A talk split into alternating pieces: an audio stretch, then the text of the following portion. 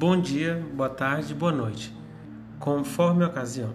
Me chamo Maxwell Yuri de Souza Máximo, estudo na Universidade de Brasil e sou aluno do quinto semestre. E hoje vamos falar sobre a notícia recente sobre o Covid-19, relatada pela Anvisa.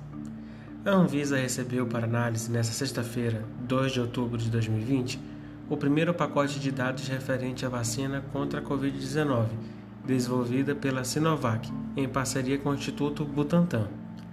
A revisão de dados é possível devido à implantação do procedimento de submissão contínua, que permite verificar os documentos à medida que se tornam disponíveis.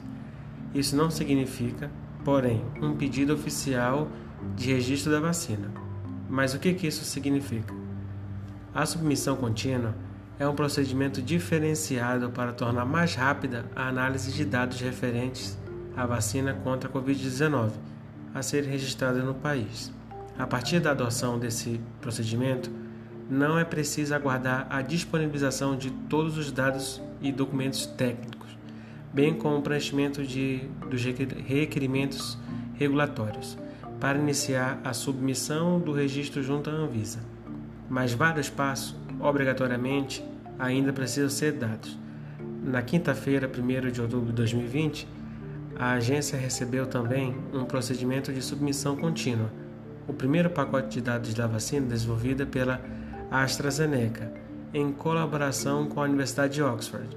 Agora, portanto, a agência dispõe dos primeiros dados de duas vacinas. Vale ressaltar que não existe, nesse momento, nenhuma conclusão sobre a qualidade, a segurança e a eficácia de nenhuma das duas vacinas, que continuam cumprindo a terceira etapa de teste. Portanto, enquanto ainda são feitos estudos e testes de uma vacina, fiquem atentos não saiam de casa.